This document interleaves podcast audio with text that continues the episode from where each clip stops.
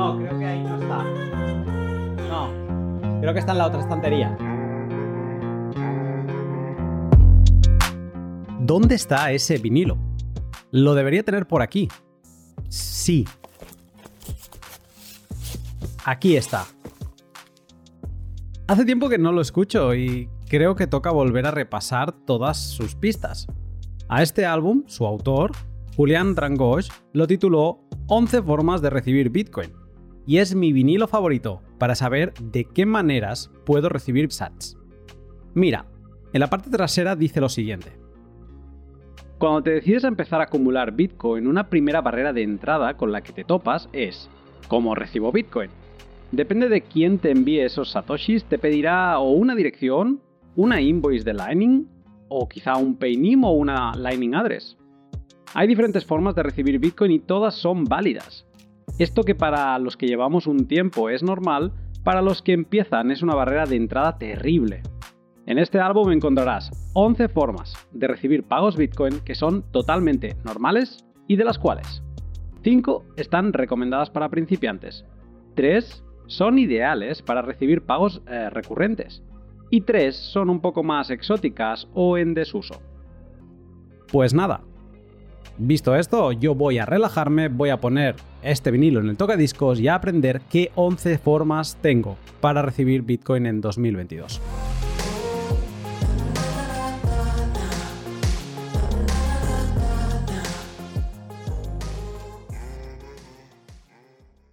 Nota. Las formas de recibir Bitcoin aparecen en una suerte de orden cronológico. Si deseas ir a alguna forma en concreto, a continuación te detallo su minutaje. Pero antes, un momento para mis sponsors. Hodel Hodel es el portal web en el que podrás comprar y vender Bitcoin de otros particulares. Intercambiar Bitcoin entre particulares tiene cosas buenísimas, como que no te pidan datos de quién eres, DNI, ni nada por el estilo no queda registro de que has acumulado Bitcoin y puedes seguir apilando satoshis sin salirte de la legalidad y de forma privada. Hodel Hodel se apoya en algo que habilitaron las terceras direcciones de las que hablaremos hoy, las Pay to Script Hash, y que permiten hacer transacciones multifirmas para asegurarte de que acabes recibiendo los sats que acordaste en la compra-venta. Si todavía no has probado Hodel Hodel, te animo a que superes el miedo y empieces a acumular sats libres de datos personales. Bitrefill es la empresa con sede en Suecia que te permite comprar de todo pagando con Bitcoin. Sí, sí, no hace falta que vivas en El Salvador para experimentar la economía circular Bitcoiner, y todo es gracias a la enorme oferta que tienen disponible en bitrefill.com. Cada semana me arrancan una sonrisa con un nuevo servicio, lo que hace preguntarme también si, si descansan en algún momento. Esta semana España ha amanecido cargadita han aparecido mm, dos, bueno, varias tarjetas, pero dos que a mí me hacen especial ilusión. Las tarjetas regalo de Zara, ojo ahí, y también Yelmo Cines, eh, que es unos cines donde yo iba a ver todas las versiones originales. Mm, bastante top, ¿verdad? Si todavía no has comprobado cuál es la oferta en tu país, ¿a qué esperas? Sigue el link de la descripción y sorpréndete con su enorme catálogo. Y por último, Brains, los chicos buenos de la minería esta semana vuelven a dar un golpe en la mesa con otro de esos artículos en su blog que merece la pena leer. Eh, se titula El futuro de la minería paraguaya con Brains. Un artículo en el que explican las características del país americano para ser tan atractivo como Texas para la minería de Bitcoin. Y si te quedas con hambre de articulazos, te dejo dos que a mí me han encantado. Factores económicos para la minería con energía solar y la optimización de la minería Bitcoin para fuentes energéticas intermitentes. En Brains no suman ruido, suman contenido de calidad a sus ya interesantes servicios como Slashpool, Insights o el firmware para mineros ASICS Brains OS Plus. Si te interesa la minería, debes seguir el link de la descripción. Como te decía, encuentra las diferentes formas de recibir Bitcoin en los siguientes minutos. Pista 0, 5 minutos 5 segundos. Pay to Public Key, 6 minutos 46 segundos. Direcciones que empiezan con 1, 9 minutos 41 segundos. Direcciones que empiezan con 3, 18 minutos 26 segundos. Direcciones Segwit, 24 minutos 33 segundos. Direcciones Taproot, 29 minutos 6 segundos. Paynims, 40 minutos 20 segundos. Invoices, 45 minutos 47 segundos. LNURL, 59 minutos 31 segundos. Lightning Addresses, 1 hora 7 minutos 15 segundos. Y 2 sistemas exóticos. Una hora, 14 minutos, 19 segundos. Pista 0. ¿Por qué tenemos tantas formas de recibir Bitcoin? La tecnología funciona siempre de la, misma, de la misma forma. O sea, no es que funciona, pero opera exactamente igual. Siempre uno tiene una invención disruptiva y luego vos lo que tenés es una explosión cámbrica. O sea, la gente empieza a innovar, la gente empieza a buscar eh, innovaciones, formas nuevas de hacerlo. Y esto ha pasado durante cientos de miles de años, desde la explosión cámbrica cuando aparecieron los primeros microorganismos de, eh, en la Tierra, que aparecieron un montón de especies, a eh, todas las invenciones tecnológicas. Siempre que aparece algo nuevo, la gente empieza a darle pequeños tweaks, pequeñas este, modificaciones, alteraciones. Y esa es la forma en la que, en la que vamos eficientizando ¿sí?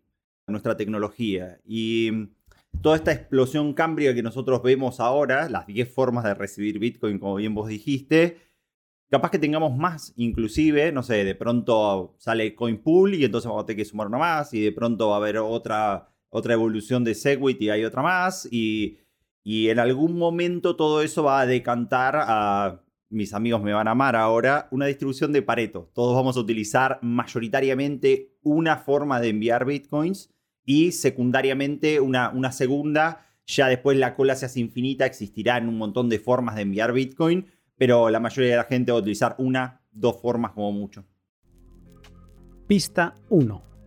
Direcciones Pay to Public Key para mover fondos on-chain o que se reflejen en la cadena de bloques.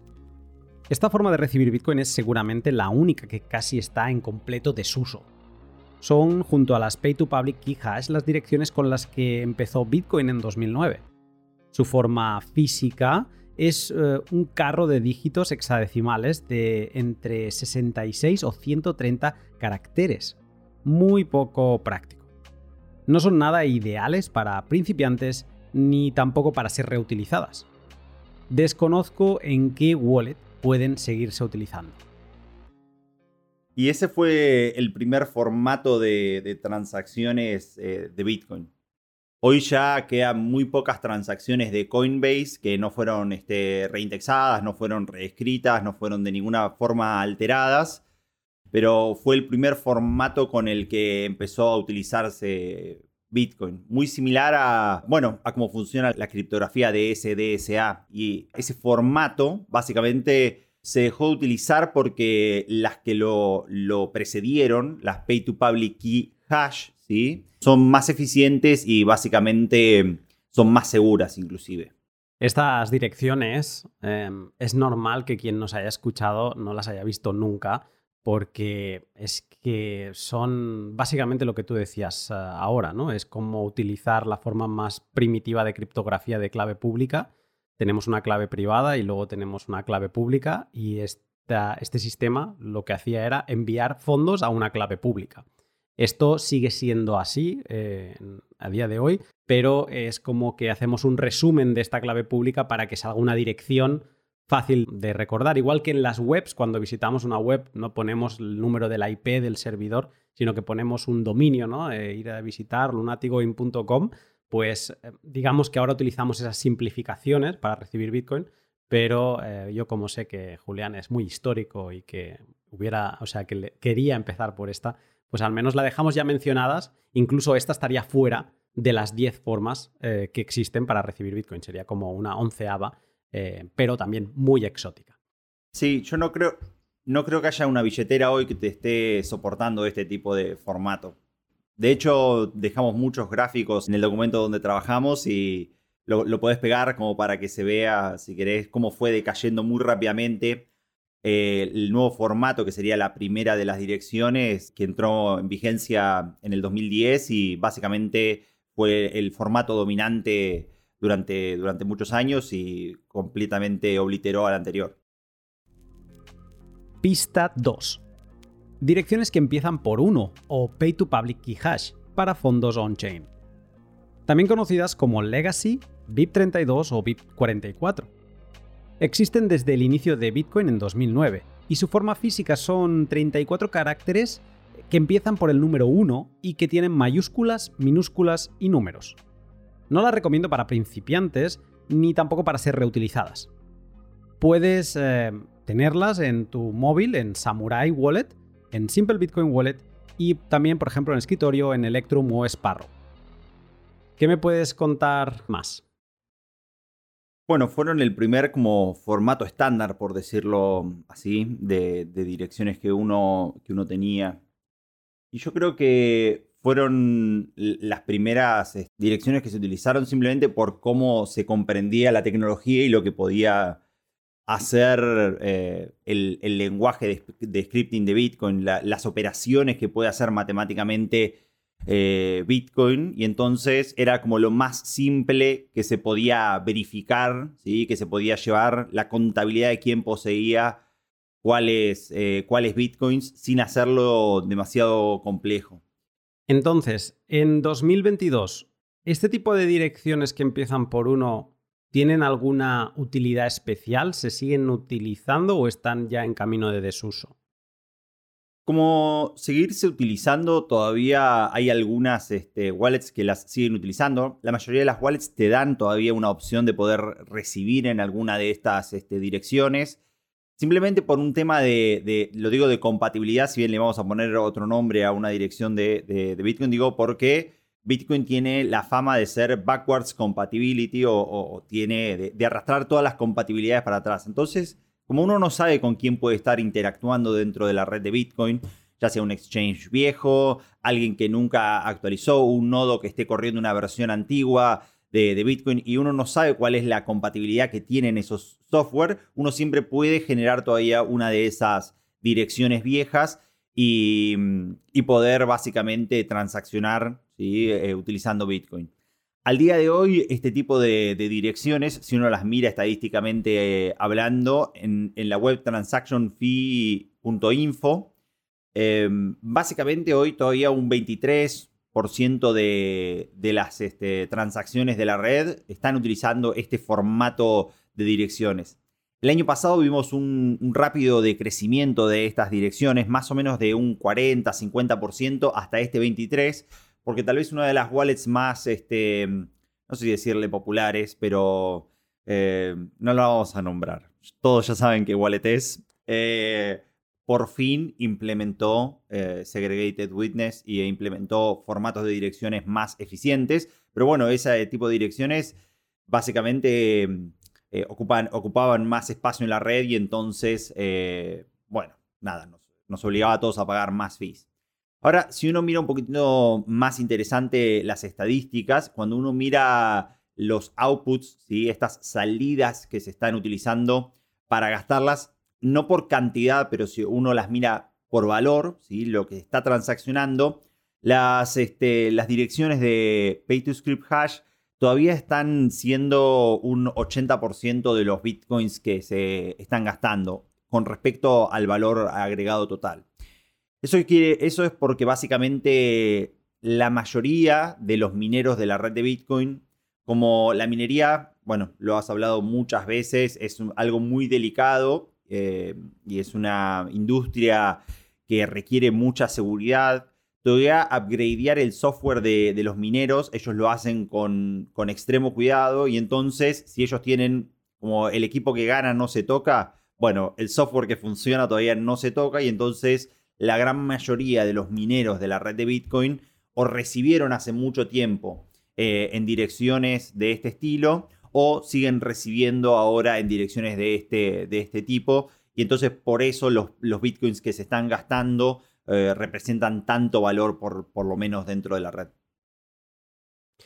Vale, o sea que digamos que por unidad de, por cantidad de transacciones, no por valor nominal de estas, Em, por la cantidad de transacciones está ya yendo hacia el desuso, ¿no? Hemos pasado de un 40 y tantos a un 23, o sea, la tendencia es a la baja, pero en el valor que mueven estas transacciones sigue representando un valor alto, también son las, las direcciones que se utilizaban al principio y por lo tanto también, aparte de los mineros, que me parece un buenísimo dato, pues eh, claro, al principio lo comentábamos antes fuera de pod, o sea, la primera transacción que le hizo Satoshi a Halfini fue enviarle 10 Bitcoin, ¿no? O sea, que se movían cantidades eh, más grandes porque el valor de Bitcoin era mucho menor. O sea, entiendo que también hay mucho valor capturado en, esas primeras direcciones y en el resto, pues cada vez se ha ido capturando eh, menos valor.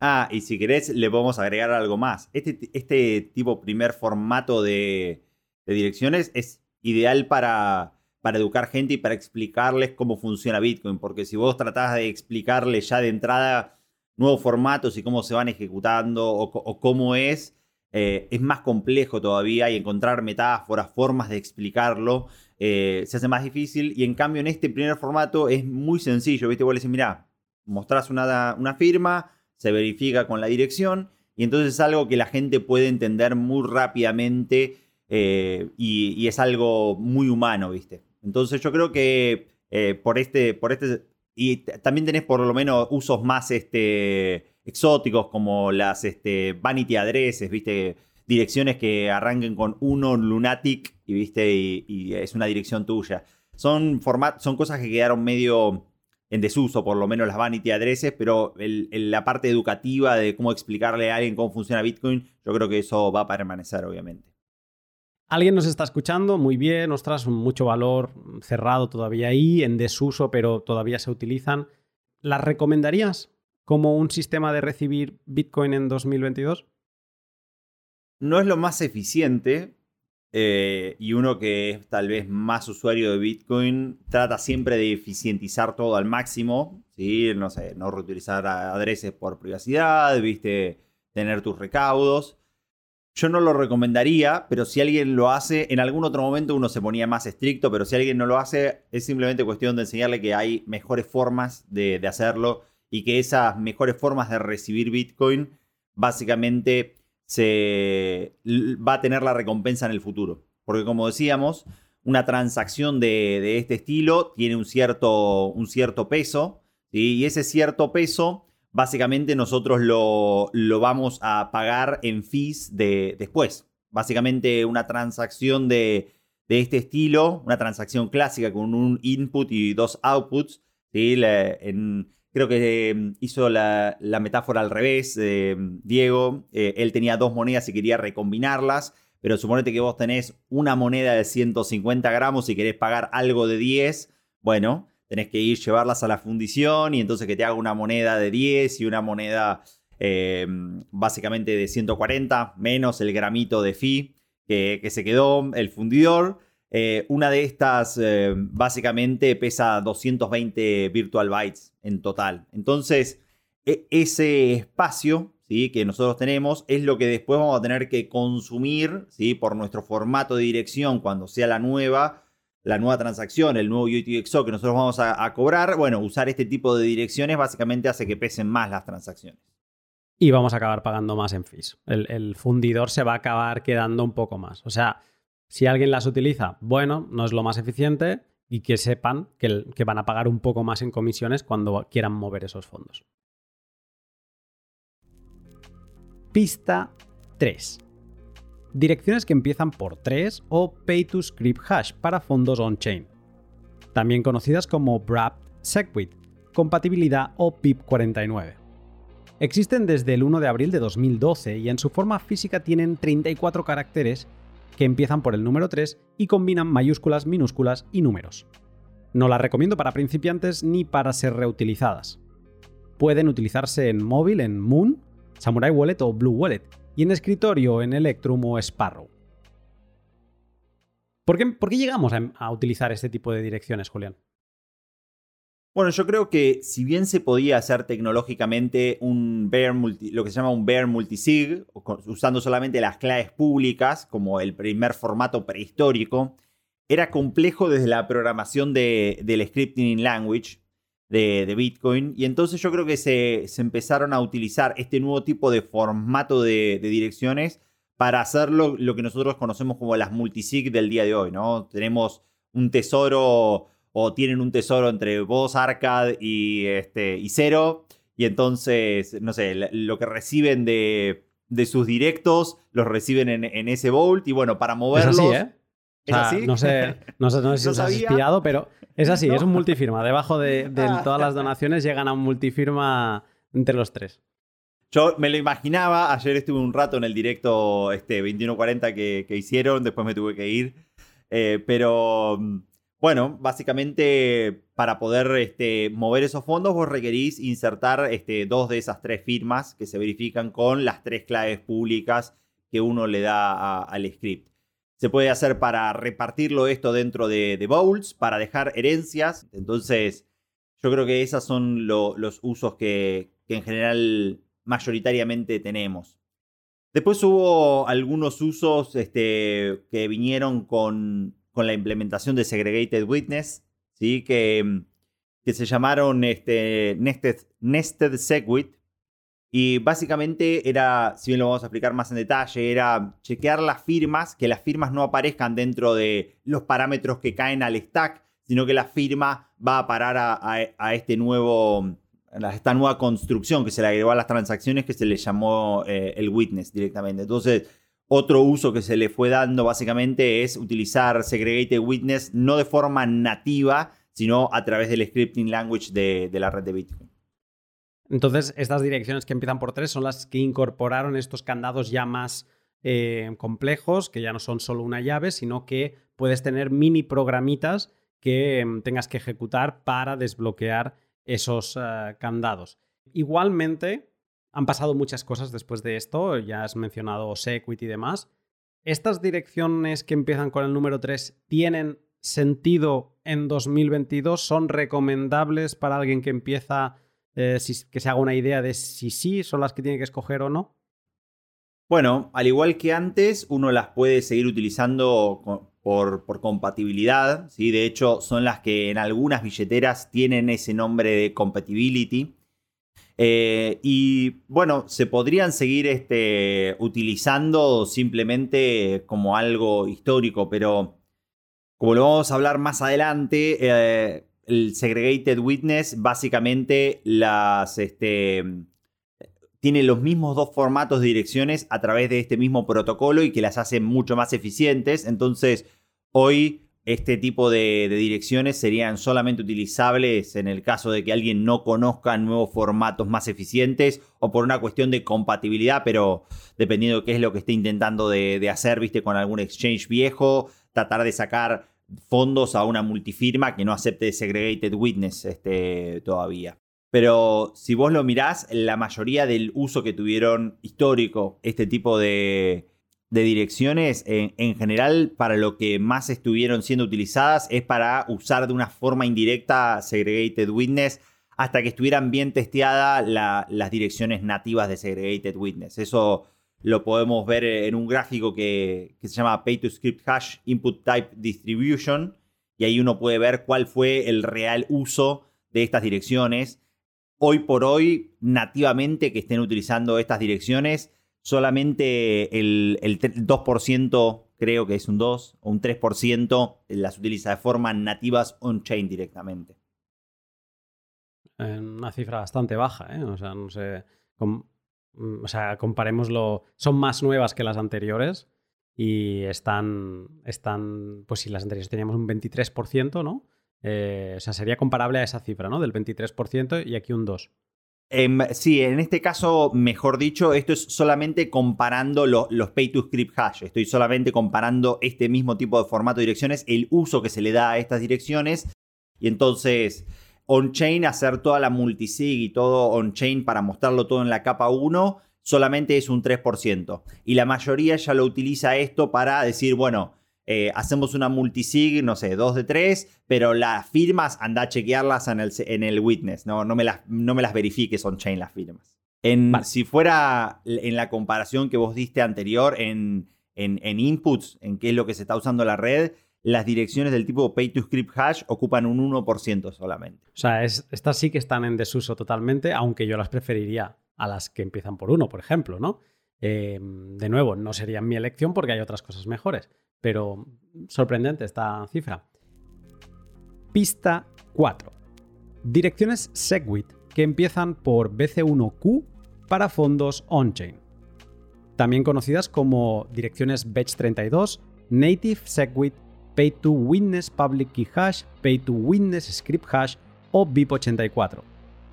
Están activas desde el 24 de agosto de 2017 y en su forma física varían en tamaño entre 42 y 62 caracteres en función de si son Pay to Witness Public Key Hash o Pay to Witness Script Hash. Y también mezclan números y minúsculas, pero en este caso se olvidan de las mayúsculas. Recomendadas para principiantes, pero no para ser reutilizadas. Pueden utilizarse en prácticamente todas las wallets Bitcoin. ¿Por qué aparecieron las Segwit?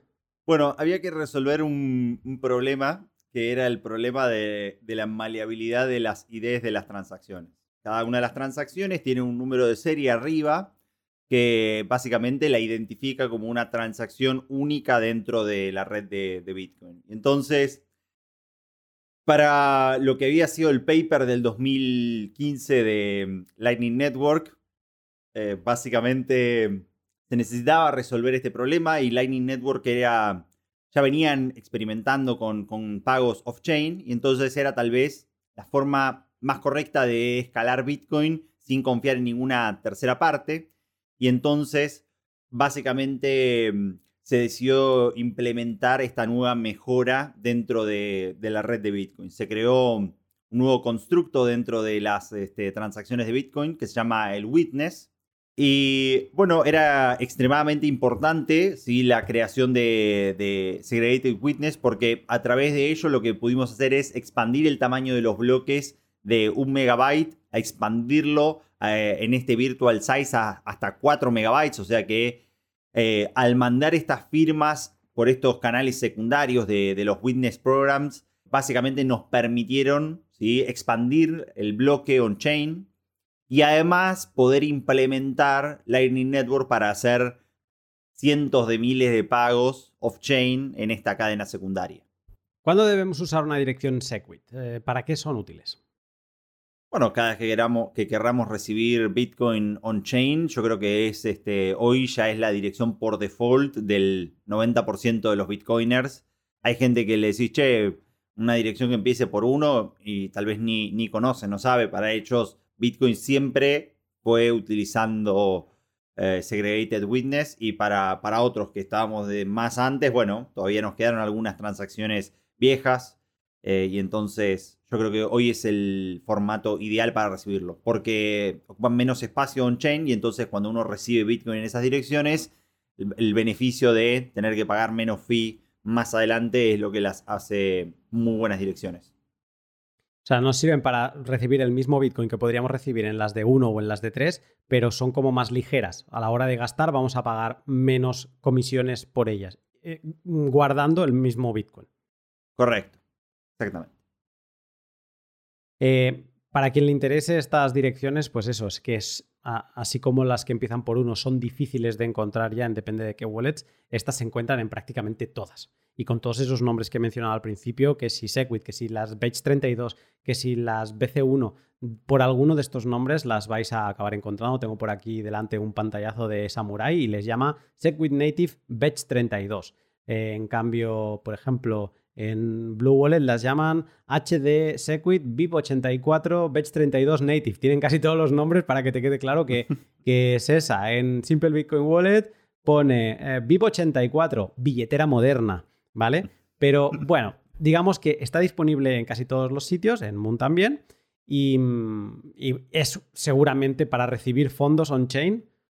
En 2022 la dirección que deberías escoger para empezar a recibir. Eh, es el por defecto que traen las billeteras, cuando uno le pone quiero recibir Bitcoin y ya la mayoría de las billeteras te inicia en esa, en esa dirección directamente. Las demás hay que buscarlo dentro de los menús u opciones que uno tiene.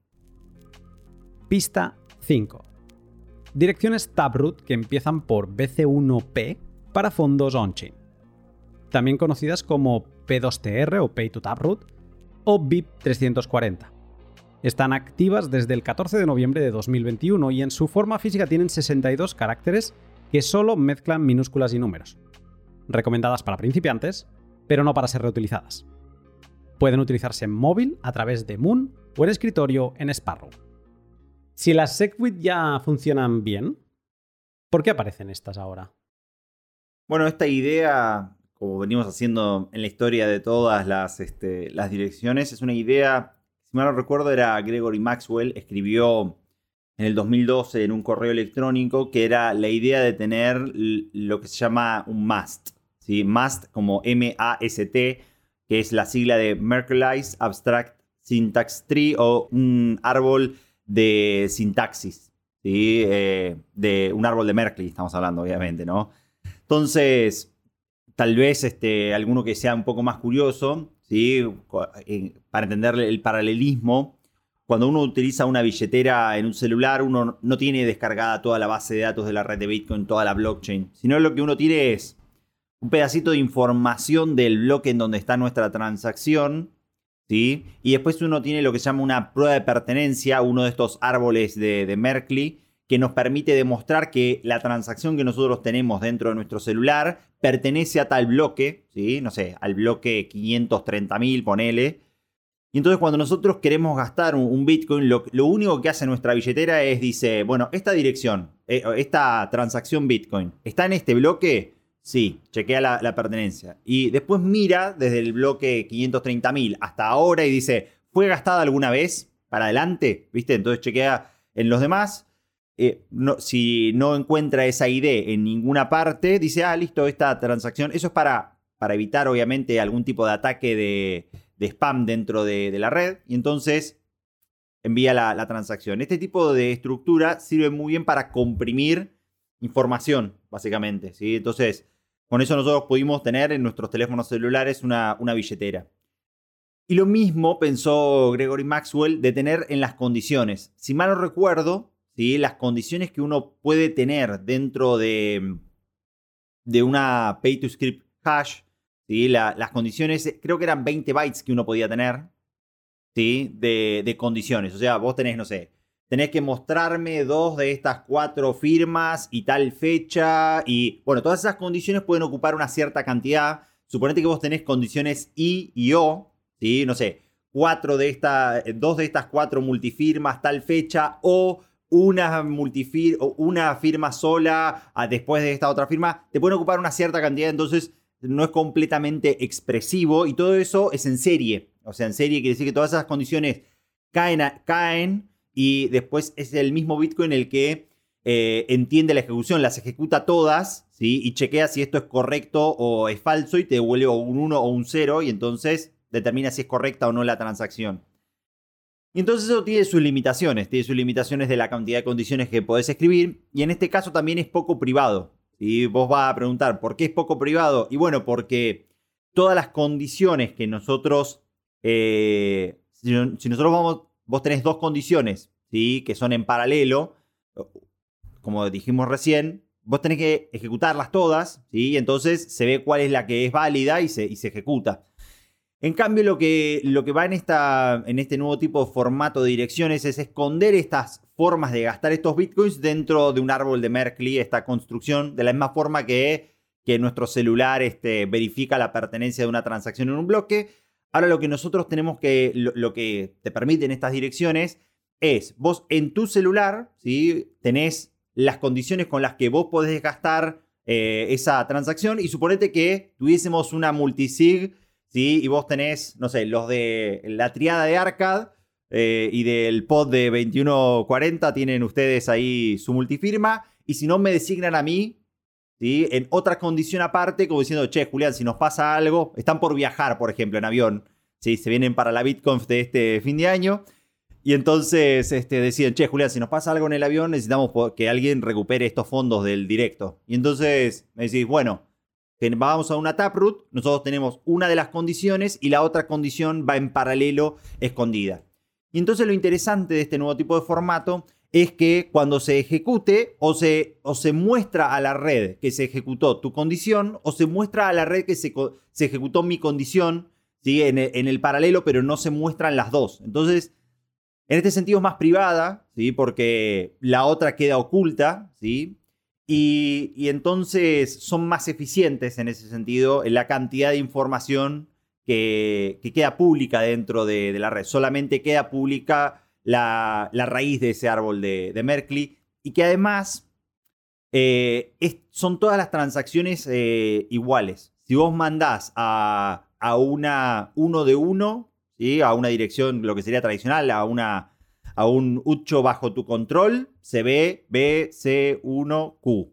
Si se lo mandás a una multifirma, se ve BC1Q. Si lo mandás a un canal de Lightning, se ve BC1Q. Si lo mandás a un Coinpool, se ve BC1Q. Entonces, eso lo que te va a permitir es más este. No existen los Coinpools todavía, ¿no? Pero digo como una idea. Sí, sí, sí. No, digo que has dicho todo el rato BC1Q y era. Ah, es BC1P.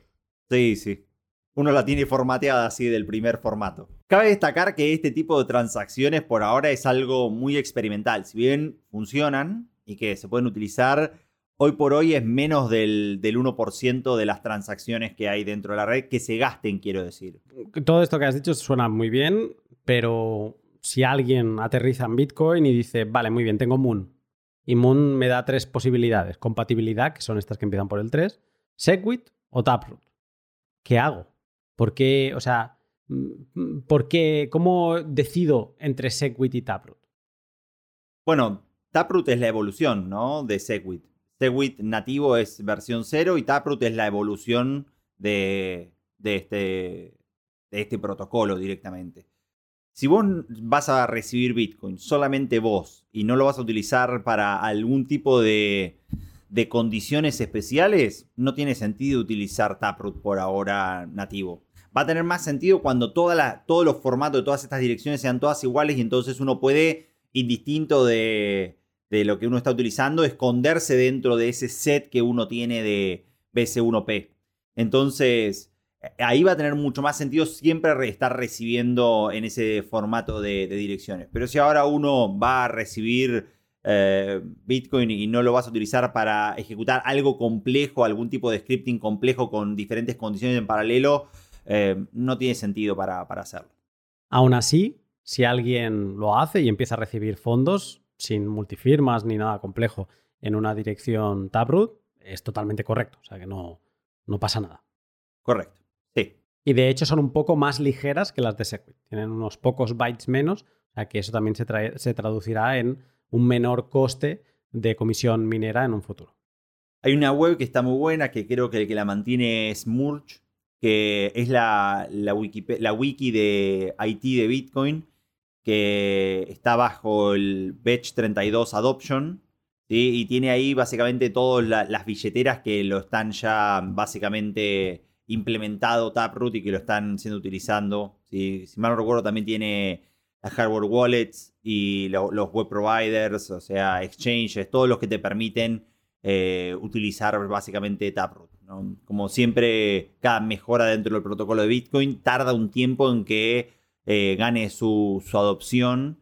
Y lo más probable es que Taproot también gane la adopción. Pensemos que hoy Segwit tiene entre el 60 y 70% de, de adopción eh, de uso on-chain de las transacciones que están sucediendo.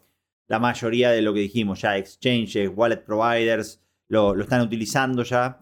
Eh, y entonces tiene sentido también que Taproot tenga el mismo sentido siendo la evolución natural de, de Segregated Witness.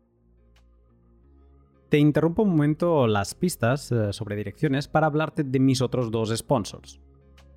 Lo que haces de forma online puede ser trazado por organizaciones que ni conoces ni confías en ellas, y puedes acabar formando parte de su registro permanente. Una VPN no resuelve esto por sí sola, pero sí que previene que tu proveedor de Internet pueda compartir o vender esa información. Esto que acabas de escuchar es la honesta descripción que tienen en su web los activistas pro privacidad de IVPN. No te venden humo, te dicen lo que hay.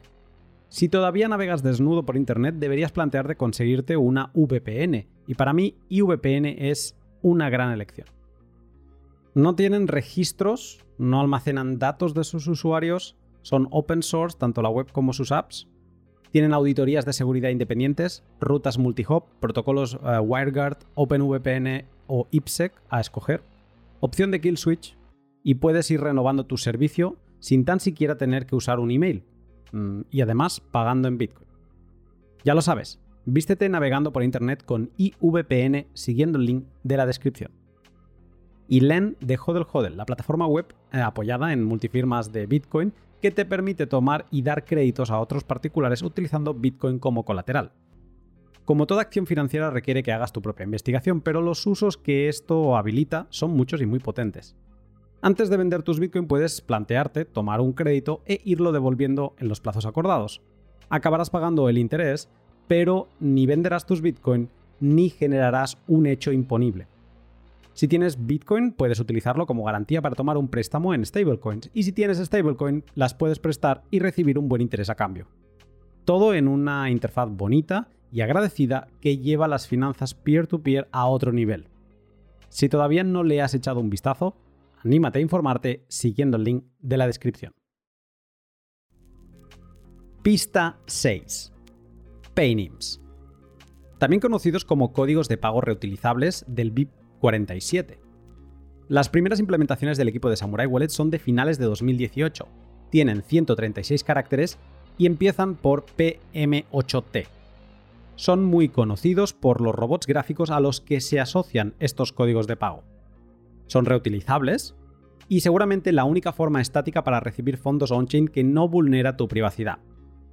Pueden utilizarse en móviles Android en Samurai Wallet y en escritorio en Sparrow. Julián, ¿qué me puedes contar de este eh, sistema para recibir pagos Bitcoin?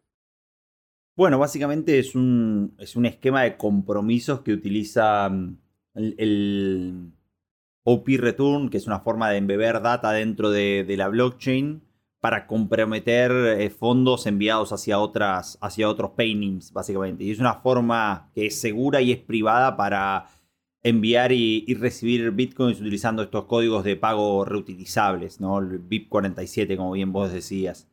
Eh, y entonces los paintings te permiten a vos agregar eh, amigos, contactos, como si uno, como si fuese algo más humano, viste, que uno tiene en, el celular, que, vos no, no, no tenés direcciones guardadas en tu celular, sino que tenés contactos a los cuales uno va llamando y entonces uno eh, puede tener un grupo de amigos a los cuales, con los cuales transacciona utilizando estos paintings regularmente y entonces podemos enviar saldo y recibir como si fuese algo muy natural eh, sin, este, sin mostrar nuestra identidad y sin hacer este, transacciones on-chain directamente.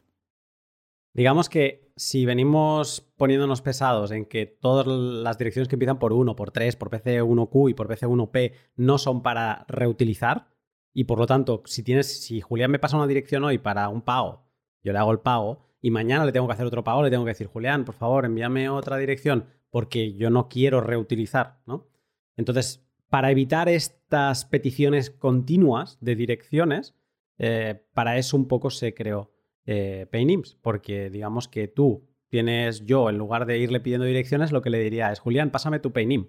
Y él me pasaría, además son cada dirección tiene asociado una imagen de un robotito y es como muy gracioso. Entonces yo tendría ahí Julián y su robot, ¿no? Eh, eso es como los NFTs de Bitcoin, ¿eh? no tienes que pagar ni un duro por ellos, bueno, muy poquito, porque sí tienen un coste, ahora lo comentamos, pero no tienen este carácter de NFT, es una broma, lo dejo aquí, no vaya a ser que alguien se confunda. Eh, pero ya está, a partir de eso, una vez teniendo a Julián añadido, ya puedo ir enviándole pagos on-chain y lo que va a hacer el Paynim es que cada vez que yo solicito un pago, sin que Julián esté online, sin que Julián me esté contestando, eh, el Paynim me va a devolver una dirección asociada a la wallet de la contraparte, ¿no? En este caso de Julián. Y entonces es una forma muy cómoda, yo por eso lo tengo puesto en mi eh, usuario de Twitter, tú entras en mi perfil y arriba en la portada hay dos formas de recibir. Bueno, pues una de ellas es el Paynim. ¿Por qué? Porque es una forma para poder recibir eh, pagos recurrentes y por lo tanto acepta ser estático. Yo la puedo imprimir, la puedo tener en mi comercio em, para recibir mm, propinas, por ejemplo, ¿no? Entonces, em, no, bueno, lo he mencionado ahora, no es automático, o sea, tú no te bajas una wallet de las que he mencionado Samurai o Sparrow y ya tienes un Paynim, tienes, eh, lo tienes que generar, pero una vez generado, para que yo le enviase pagos a Julián, tengo que abrir un canal de pagos con él. Y eso eh, en Samurai costaba 15.000 satoshis cada canal, o sea que no era, no era algo automático, digamos, económico mejor, no era algo económico, pero mm, en Sparrow por apenas 800 satoshis ya lo tienes. Digamos que ahora el poder abrir canales de pago ha mejorado bastante. Y es el compromiso de una transacción, básicamente, por cómo funciona la primera, el primer commitment que uno tiene. Sí o sí, eh, pusimos ahí el esquemita que seguramente en el video va a parecer lindo.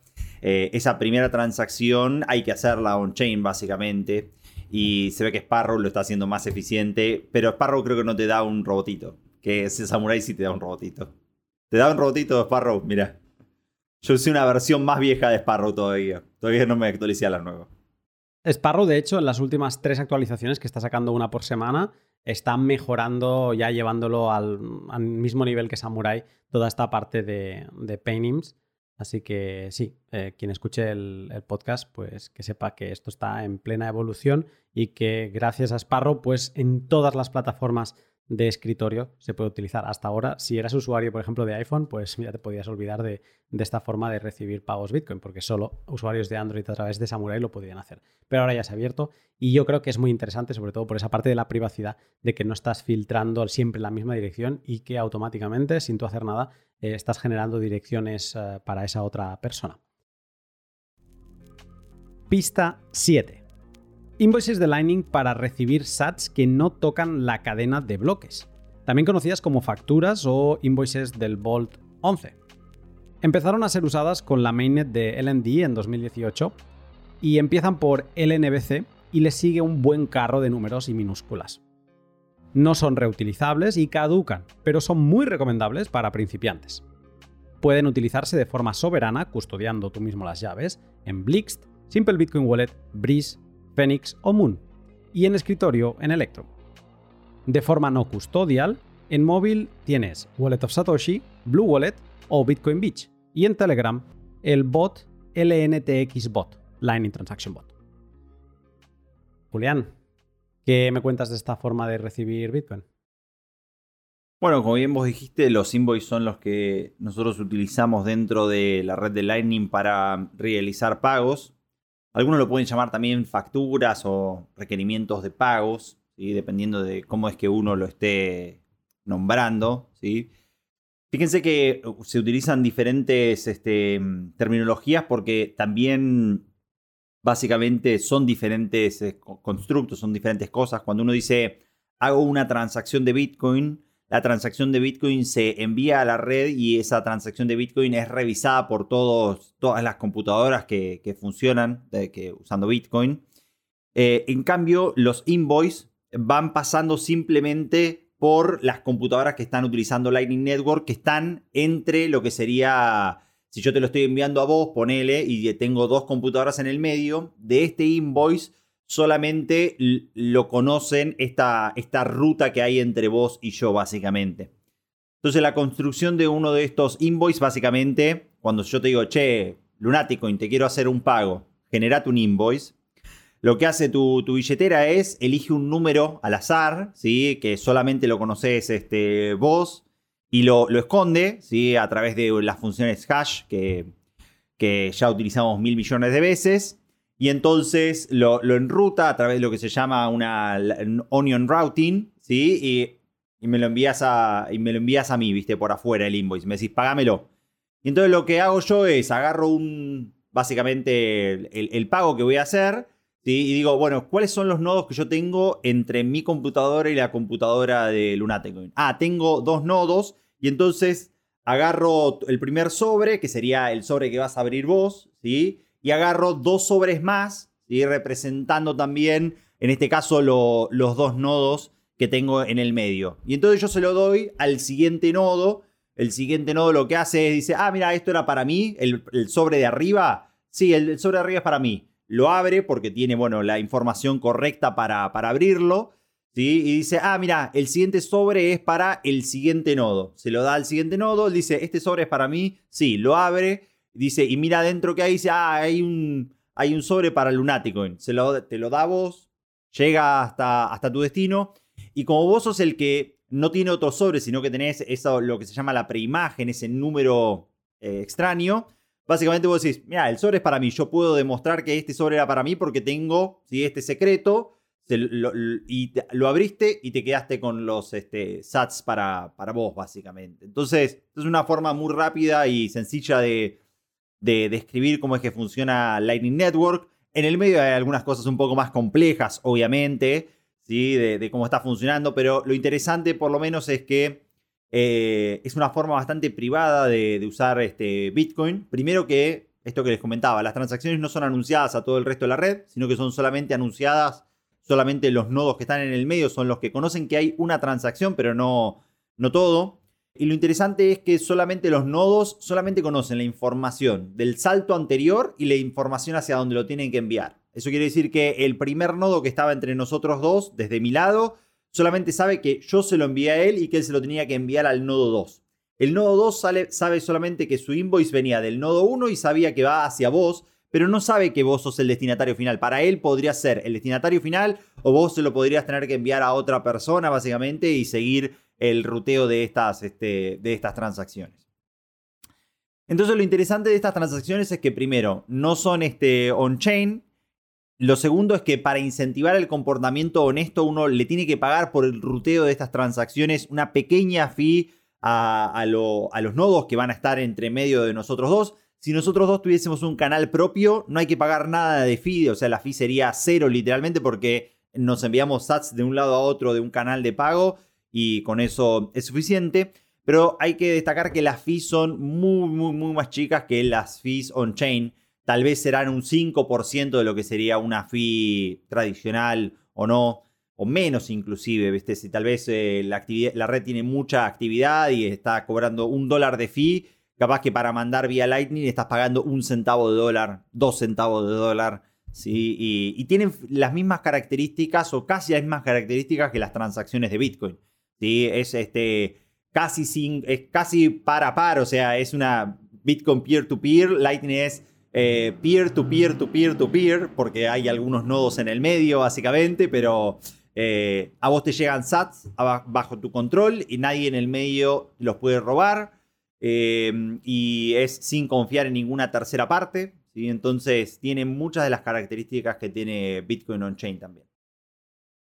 ¿Por qué si antes hemos dicho que las Segwit o las Taproot serían las direcciones interesantes que escoger así por defecto para alguien que empieza, eh, ¿por qué sería interesante en lugar de irse a una Segwit, por ejemplo, eh, empezar a utilizar invoices de Lightning para recibir Bitcoin? ¿Qué ventajas eh, pondrías a unas y a otras? Bueno, la primera es la finalidad de la transacción de una forma instantánea. Si bien Bitcoin es semi instantáneo porque uno tiene que esperar las confirmaciones de los bloques, las transacciones de, Lightning Network tienen finalidad total. Y entonces, eh, eso es una gran ventaja. Y yo creo que lo siguiente, básicamente, es que tenés todo un rango de posible actividad económica que con transacciones de Bitcoin no las podrías tener. Suponete que la red tiene diferentes momentos en donde hay más actividad y menos actividad económica y entonces las fees van variando con respecto a eso. Si vos estás en, una, en un rango de, de fees donde para transaccionar instantáneamente tenés que pagar 50 centavos de dólar o un dólar, por ejemplo, que tiene sentido cuando vos querés mover, no sé, tal vez, eh, varios cientos de, dólares o cuando vos querés mover miles de dólares o ya millones de dólares, si vos querés mover eh, pagás un dólar, está bien, y tenés finalidad completa on-chain básicamente en, en 10 minutos. Las transacciones de Lightning Network te permiten que haya actividad de 50 centavos de dólar o de un dólar para abajo, ¿sí? te permiten toda esa actividad económica que Bitcoin on-chain en ese momento en particular no te permitiría.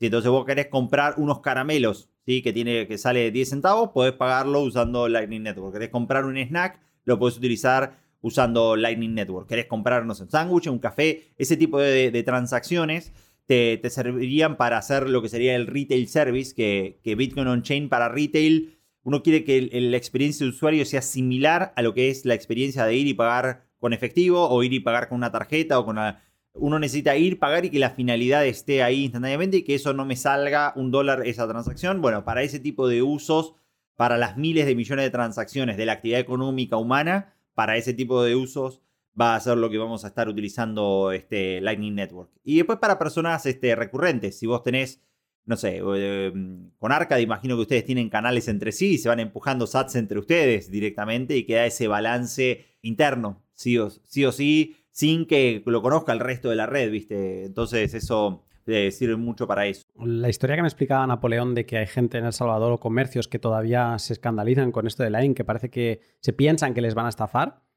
yo creo que para comercios, sobre todo, Lightning es fundamental.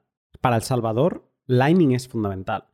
Porque yo estaba, cuando fui a El Salvador, de las cosas que más me sorprendió es que me cobrasen en hamburgueserías con Bitcoin on-chain. Mm, y no se esperaban a las confirmaciones. Entonces...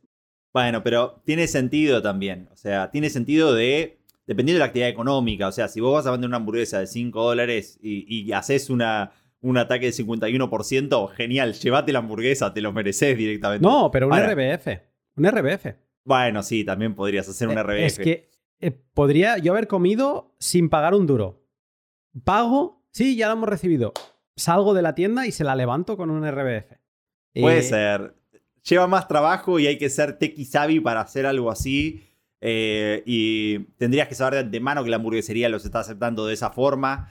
Yo creo que si es para actividad económica baja, se puede hacer perfectamente. Ahora, si vas a vender una tele, por ejemplo, que sale unos cientos de dólares, por ejemplo, ahí ya una confirmación tiene sentido esperar una, una transacción on-chain, obviamente. Yo, cero confirmaciones sin RBF te lo puedo llegar a comprar. Em, pero cero confirmaciones con RBF y encima que no sabes ni lo que es RBF y lo aceptas como tal, cuidado. O sea, si, acabas de escuchar esto y no sabes qué narices he, dicho y eres un comercio, cuidado con aceptar pagos de Bitcoin eh, on-chain sin confirmaciones. Entonces, para este tipo de casuísticas, Lightning es fantástico. Y hay soluciones que te permiten no ser, no tener que estar gestionando un nodo, no tener que hacer pues la parte difícil, digamos, de utilizar Lightning. Hay wallets móviles a día de hoy que también son nodos, pero que te dan una facilidad como Blix o Simple Bitcoin Wallet, que son una maravilla. Y si no, hay soluciones eh, custodial como Wallet of Satoshi o Blue Wallet que te permiten una experiencia Lightning también en un segundo, ¿no? O por ejemplo el caso de Breeze, que tienes un TPV, o sea, una pantallita que tú puedes poner, cóbrale tantos dólares a este señor, pum, ya está, y te genera una invoice de ese valor en dólares, pero en, Bitcoin, y tienes un TPV en tu móvil. O sea que yo creo que si estás en El Salvador y tienes un comercio, el camino debería ser Lightning, por poder cobrar esas cantidades tan pequeñas que en Bitcoin on-chain o en una Segwit no te lo va a aceptar, algunos nodos te lo van a rechazar porque van a creer que es polvo, que son cantidades tan mínimas que ni las mueven. Entonces, Lightning es el, eh, yo creo que es, es el camino interesante para este tipo de comercio. O sea, muy de acuerdo contigo. También es una forma muy interesante de hacer onboarding a, a alguien nuevo, ¿viste? O sea, yo el otro día regalé unos sats ahí a, un compañero de banda, ¿viste? Y, ¿pero qué es esto vos que sabés de Bitcoin? Y le digo, dale, abrite una billetera. Y bajó, le dije, bájate Moon. Y entonces Moon, eh, para esa experiencia de usuario, entre que él se descargó la billetera y que tenía los sats bajo su control, eh, pasaron un minuto, básicamente. Eh, y tenía unos sats bajo su control y ya directamente. Y, qué hago con esto, viste? Lo, difícil después ahí es explicarle, bueno, mira, esto es la segunda capa, no puedes ver una transacción on-chain, o sea, lleva un poco más de trabajo después la parte educativa de qué es, pero para darle a alguien plata bajo su control y le decís después devolvémela si querés o hacer algunas transacciones ahí que vaya probando. Eh, y que el hecho de poder abrirse una aplicación, no tener que poner ningún tipo de identificación ni entregar datos de nada, no está asociado a tu mail, no está asociado, viste, y poder recibir algo, dinero, viste, que es único y que es tuyo y que está bajo tu control, es una experiencia maravillosa, viste. Decir que si a alguien le da pereza recibir Lightning porque, ay no, yo es que lo quiero guardar en, en Bitcoin, el Bitcoin de Satoshi, ¿no? El de toda la vida, el on-chain, y lo tengo, lo quiero guardar en un ledger que me he comprado o en una hardware wallet, la que sea, que no sufran, porque ya en 2022 tenemos soluciones como Moon que te hacen esos swaps eh, al momento y a veces sin coste y son una maravilla. Entonces, Moon es una opción donde tú puedes recibir por Lightning y automáticamente se te está convirtiendo a on-chain, ¿vale? Y luego, si no, también tienes otra que es eh, Coinos, que dejar el link en la descripción. Lo que pasa que es custodial y esto se ha de saber y tienes que tener cuidado con las cantidades que envías, pero te va a servir también para hacer esos cambios de Lightning a, a, a on-chain. Luego hay sistemas más complejos, pero estos dos son muy sencillos. Pista 8. LNURL. LNURL o LNURL sirve para recibir pagos off-chain. Se conocen como los códigos LNURL o esos códigos QR fijos que te permiten recibir fondos Lightning sin tener que estar renovando facturas. Empezaron a ser usados en 2019, son códigos largos que empiezan por LNURL, aunque siempre se muestran con un QR. Se pueden reutilizar y son geniales para principiantes. Pueden utilizarse de forma no custodial, o sea, sin tener las llaves, en la web wallet de coinos.io o en el bot de Telegram LNTX Bot, Lightning Transaction Bot. ¿Qué me puedes contar más sobre este tipo de, forma de recibir Bitcoin? Bueno, básicamente el URL viene a resolver un problema que es el de estar constantemente tratando de compartirle direcciones o invoices o pagos hacia otras personas. Ese problema de que cada vez que vos querés realizar un pago, eh, tenés que estar online al mismo tiempo que la otra persona o tenés que tener algún tipo de comunicación con la otra persona, es lo que, eh, lo que viene a resolver el, LN URL. Entonces, básicamente es un conjunto de estándares que codifica algunas de las interacciones fuera del protocolo base de Lightning Network y las estandariza para que las billeteras y otras aplicaciones puedan implementarlas y esto es ser eh, interoperable bajo un servidor de HTTP. Básicamente lo que quiere decir este conjunto de palabras ¿sí? Eh, es que tu billetera simplemente con, una de estas direcciones se comunica a través de otros servidores ¿sí? para pedir un invoice y que vos puedas pagar ese invoice directamente. O sea, tú no lo tenés que crear de una forma manual vos como, como una persona, sino que vos con, este tipo de direcciones, vos la tenés codificada en un, en un código, en un QR o, la dirección misma directamente. Y la otra persona, no sé, te quiero hacer un pago a vos y veo que tenés ahí en tu Twitter o, en algún lugar, tenés una de estas direcciones y digo, ah, listo, le quiero hacer un invoice a Lunaticoin por eh, su directo de ayer y entonces le voy a dar para que se compre un café, para que tenga una cena. Y entonces escaneo un código directamente. y a tu billetera, tu billetera a través de este servidor de HTTP genera un invoice, me lo manda a mí y yo te puedo enviar a vos sats vía Lightning Network con un invoice creado directamente y, realmente simplifica lo que sería la experiencia de usuario, ¿sí? que no tener que estar todo el tiempo lidiando y lo está haciendo más similar a lo que uno tiene, tiene que, a lo que tiene que ser, que es una, libreta de direcciones, básicamente. Hmm. De hecho, esto o sea, es lo que acerca Lightning a la experiencia de usuario que nos daban los paynims. Porque em, tú puedes tener mm, tu código LNURL para recibir pagos, es fijo, no tienes por qué estar generando nuevas facturas. Esto lo, viví claramente en, El Salvador, cuando estábamos en Bitcoin Beach y fuimos a comprar unos, unos cocos. ¿Y cuánto vale el coco? No, pues tantos dólares.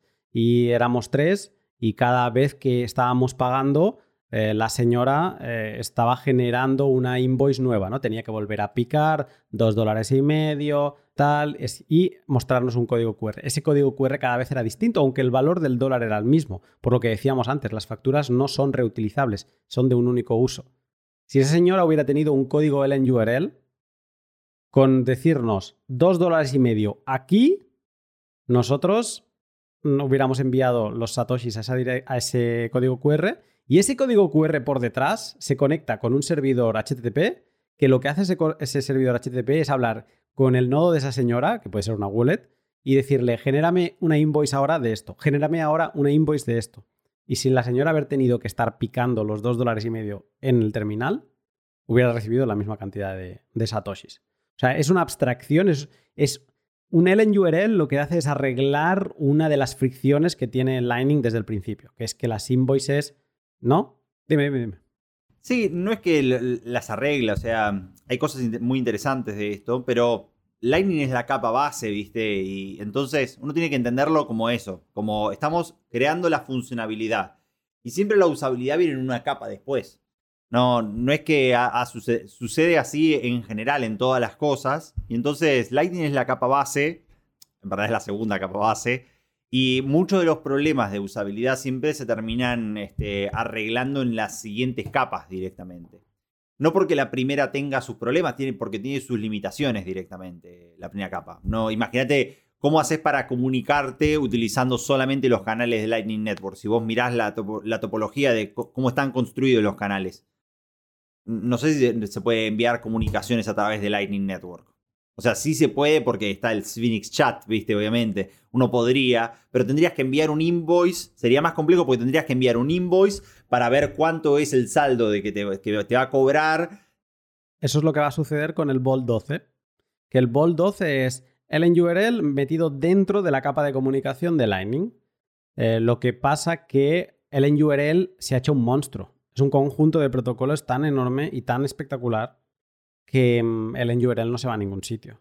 Vamos a tener la posibilidad de hacer cosas de URL ya nativamente en Lightning con Bolt 12, pero no creo que vaya a desplazar en ningún caso a URL. Yo creo que, o sea, lo interesante que uno va viendo de URL es que está teniendo una, adopción eh, básicamente no de arriba hacia abajo, sino de abajo hacia arriba. No sé si se entiende ese concepto. O sea, son las billeteras, son este, la gente que está tratando de, utilizarla y de, generar esta, esta, experiencia de usuario mucho más sencilla y más ligera directamente. Y entonces eh, eso tiene mucho más de potencial, viste, que cualquier otra especificación dentro de las bolts y que uno diga, mira, listo, esto se hace ahora, de ahora en más se hace de esta forma. Sino que la adopción orgánica que está teniendo es tal vez lo más interesante, ¿no? Mm, ¿Para qué tipo de persona crees que es interesante esta forma de recibir eh, satoshis? Y cualquier tipo de artista que requiera algo que sea estático y que no requiera mucho, mucho trabajo para, para setearlo, podría utilizar una, opción este, custodial, obviamente. Eh, no sé, sos un artista callejero y querés recibir este, donaciones. Que sos un bar, por ejemplo, y no querés tener tu propio nodo de Lightning Network y, generar tu propio point of sale que, requiere mucho trabajo. Pero querés simplemente utilizar Bitcoin con una experiencia sencilla, yo creo que es ideal para todo este tipo de, usos. Lo que decía antes es que en mi perfil de Twitter tengo dos QRs, el, otro QR es este. De, nuevo, o sea, para todo lo que sean pagos reutilizables, digamos que en, en capa 1 serían los paynims y en capa 2 códigos LNURL. Pista 9. Lightning Addresses. Las Lightning Addresses sirven para recibir pagos off-chain. Se las conoce como las direcciones que parecen a un email, pero con las que puedes recibir fondos Lightning sin tener que renovar facturas. Empezaron a ser usadas en 2021, tienen el mismo factor de forma que un email, se pueden reutilizar y son ideales para principiantes. Puedes generar tu Lightning Address de forma no custodial, sin tener las llaves, en los bots de Telegram LN Transaction Bot o también el de ln.tips, que puedes visitar esa web directamente, y también en la extensión de navegador GetAlbi o en las wallet Bitcoin Beach o Wallet of Satoshi. Habiendo explicado qué son las LNURL, los códigos LNURL, LNURL em, ¿cómo explicamos una Lightning Address? Bueno, yo creo que tiene que ver mucho esto con, cómo se explicaba Bitcoin. No sé si te recordás que mucho tiempo decían enviar dinero, viste, es complejo y es complicado y debería ser exactamente igual de fácil que enviar un email. No sé si alguna vez te llegó esa, explicación. Y creo que tiene que ver con, exactamente eso, ¿no? Lightning Address lleva la idea de, Lightning URL em, a, un formato similar al de un correo electrónico, en donde uno tiene un nombre, una arroba y un servidor y un punto .com o un punto lo que sea, básicamente. Eh, con que las billeteras te pueden enviar un pago, ¿sí? Y que el receptor directamente se configuró para recibir un pago, crear un invoice y enviarte unos sats vía Lightning Network. Y entonces vos podrías tener ahora una, dirección de email, como las que no es una dirección de email, es una Lightning URL, obviamente, una Lightning Address en este caso, y las podés publicar y las podés utilizar como si fuese igual de sencillo que recibir un email. hay que ver si esto gana. Tracción, yo creo que esto sí podría funcionar y podría funcionar mucho, sobre todo si se resuelve este problema que comentabas vos de te intenté enviar un email y no, no, no me funciona, ¿no? Entonces, si por ejemplo vos tenés un proveedor de email que también te da una Lightning Address, o sea, si, si alguna de, los proveedores de email de pronto decide eh, subirse al barco de Bitcoin y decir, che, esto sí, capaz que tiene sentido, y entonces Gmail dice bueno, ahora todas las direcciones de Gmail también aceptamos, eh, las hicimos compatibles directamente con eh, Lightning Address. Si vos envías sats a, esta, a tu dirección de Gmail, también podemos este, enviarte tus satoshis directamente. Puede ser una solución custodial, podría haber una solución mixta, podría haber una solución con, diferentes configuraciones como para tener más control o menos control directamente. Pero yo creo que es la experiencia de usuario que todos vivimos o que que todos vivimos, no, que todos envisionamos, ¿sí? que todos vimos para adelante hace, no sé, de cuando empezaste a aprender de Bitcoin, pero cuando uno empezó, todavía esto es complicado, lo de las direcciones, esto de los invoices todavía es complicado. Para el usuario final hay cosas que no, no, para la adopción masiva de algo y para usarlo en retail es complicado, pero yo creo que con alguna experiencia de usuario y alguna buena billetera que, empiece a utilizar esto, eh, sería lo ideal. Una, o sea, tiene varias cosas buenas y alguna mala como esta que, mencionábamos ahora, ¿no? Que de hecho a mí me falta entrar en detalle, he utilizado solo soluciones custodial y yo quiero imaginar que si lo configuras con tu dominio debes poder seguir recibiendo emails y recibiendo pagos line. Eso quiero pensar que eso debe ser posible. Esas cosas que no las he mirado, pero quiero imaginar que el que lo ha parido lo ha hecho con tal fin, ¿no? De que mates dos pájaros de un tiro. Yo creo que sí. Fíjate que LN Bits, viste que es el, que uno utiliza, por ejemplo, dentro de Umbrel, dentro de tu propio nodo. Eh, está, tiene Lightning URL para recibir pagos, pero no tiene Lightning Address todavía. Yo creo que no debe ser muy difícil. Y fíjate que tiene comunicaciones vía Tor, viste, eh, filtros anti-spam. No me queda la menor duda que de pronto van a traer un este, lunático en arroba LNBits, por ejemplo. Eh, LNBits, sí este, y que vos vas a poder tenerlo dentro de tu propio nodo sin ninguna solución custodial y que te va a llegar directamente los sats a, tu mismo nodo de Lightning Network. Pero bueno, es algo bastante nuevo esto de las Lightning Address. Debe tener unos meses, no más. ni un año. Yo creo que no. Mm, de hecho, creo que fue Neves que lo propuso y sí. Em, estará, yo creo que es de antes de verano. Antes de verano empecé a ver yo los primeros tweets de Stadicus, si no recuerdo mal, que lo se había montado él una Lightning Address. Y ahí ya dije, ¿qué narices está pasando? Y ahora lo único que estamos viendo es que es fácil, a través de servicios custodial, tener una Lightning Address como Lightning Transaction Bot o el Tips. Pues es muy sencillo crearte tu propia dirección, pero todo es custodial. Y a mí lo que me gusta muchísimo de Lightning Address es que es mucho más fácil de entender que los LNURL, eh, los QRs estos, porque para acceder a un, L, a un QR de, los de Lightning Transaction Bot, por ejemplo, pues tienes que ir a una web y ahí encuentras el de Lunático y todo está asociado como al usuario de Telegram.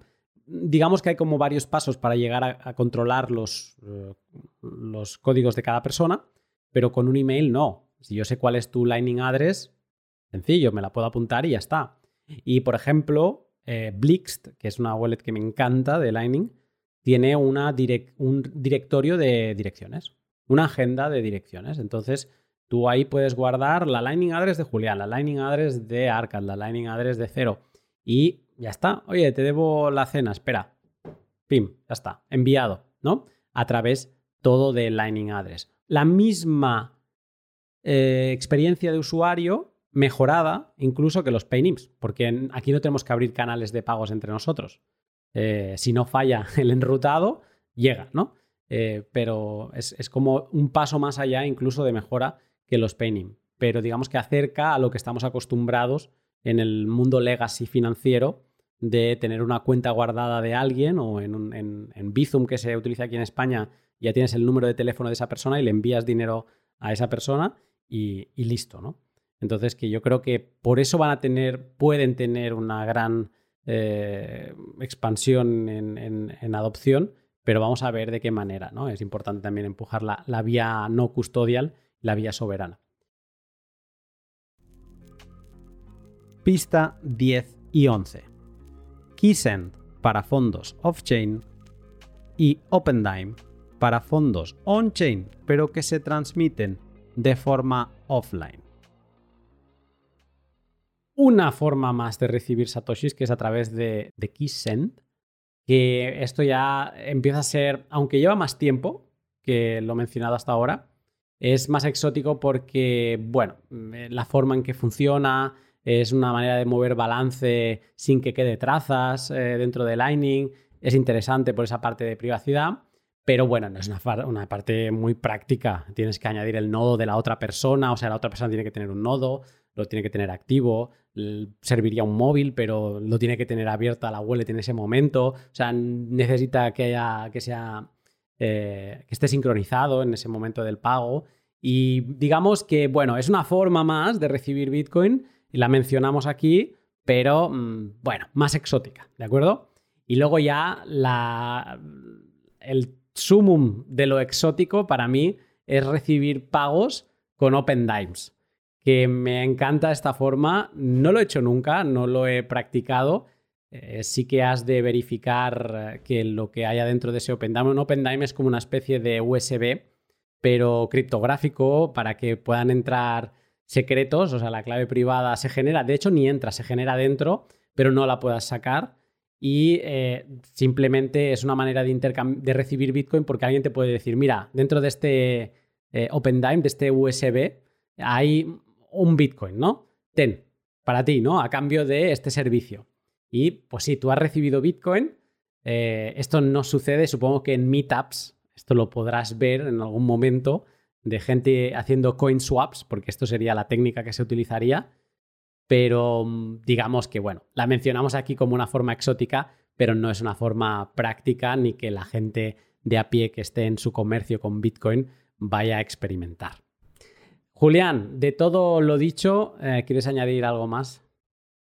que lo interesante de entender es cómo van mejorando no solamente la tecnología, las cosas que uno puede hacer dentro de Bitcoin, sino también con estas últimas formas que, estuvimos repasando, cómo va evolucionando la experiencia de usuario, ¿viste? El que, el que lleva ya unos años participando de Bitcoin va viendo cómo van evolucionando esto y uno podría comprender las proyecciones de, cuál va a ser el límite de Bitcoin. No solamente el límite tecnológico, sino el límite de la experiencia de usuario. Y cada vez que vos tenés una de estas explosiones, siempre vas pudiendo agarrar una porción más del market share de la, de la población porque es más sencillo de, entender y, las personas lo van a poder utilizar cada vez más, más este, seamlessly. Sin fricción. Con un saltito y ya estarán utilizando todas estas. Así como cuando salió cualquier otra cosa, no sé, un documento de texto, ¿viste? Y vos decías, che, esto de Word, sí, es como la máquina de escribir, pero lo sé digital, ¿viste? O un MP3, sí, es como un disco de pasta, pero es digital, ¿viste? Y exactamente lo mismo, tenemos ese mismo tipo de saldo cualitativo, lo tenemos que lograr utilizando, utilizando Bitcoin. Yo creo que, sobre todo la última de todas estas formas, la de Lightning Address, y si se logra combinar con on-chain of chain a través de algún tipo de protocolo HTTP, ¿viste? Donde vos tenés un QR y las mismas dos billeteras decide, tienen, no sé, tres formas para enviarse Bitcoin, dos formas compatibles, comparan, buscan una, cuál es la más eficiente, se envía y, y a la otra persona le llega un tilde nomás, ¿viste? Y ahí va a ser cuando ya ganamos, básicamente. Sí, está en gente como Darío, en, cracks como él, que se rompen la cabeza para hacerlo fácil y sin fricción, que a lo mejor acabemos con aceptando envíos de Lightning addresses a, Moon y tú lo envías a una Lightning address, pero a ti ya te llega en on-chain y, luego lo puedes volver a enviar a través de Lightning a otra Lightning address. Y bueno, que, que todo esto acaben siendo capas de comunicación y que en un futuro sí que hablemos de pues, lo que pasa en Coinos, y esto me gusta mucho de Coinos, que tú le tiras, Coinos te dice, ¿qué quieres hacer? ¿A dónde quieres enviar? Y te sale una línea de texto. No te dice Lightning o Bitcoin. No, no, no. Te dice a dónde quieres enviar. Y tú le tires lo que le tires, porque también tiene Liquid. Si le tiras una dirección de Liquid, te la coge. Si te tira una dirección de Lightning, eh, también. Y todo. Le des lo que le des, digamos que lo absorbe y él ya hace por detrás la abstracción para que funcione. vamos hacia, hacia ese mundo, pero entre tanto tenemos todas estas formas de recibir Bitcoin y espero que con esta charla hayan quedado un poco más claras o que al menos se hayan conocido. Julián, siempre es un gusto. Así placer es mío siempre. Te volveré a liar para otra cosa, ya lo sabes. Seguro, cuando Lop venga de vuelta, hacemos otro podcast ahí. Lop no le va a gustar que este pod al final ha sido el doble de largo que el que hizo él. Pero le voy a decir, oye, Lop, no te quejes que te ha tocado traducir una hora larga y ya está. Ostras, ¿no? Seguro. Yo creo que lo entenderá. Julián, estamos en contacto. Saludos.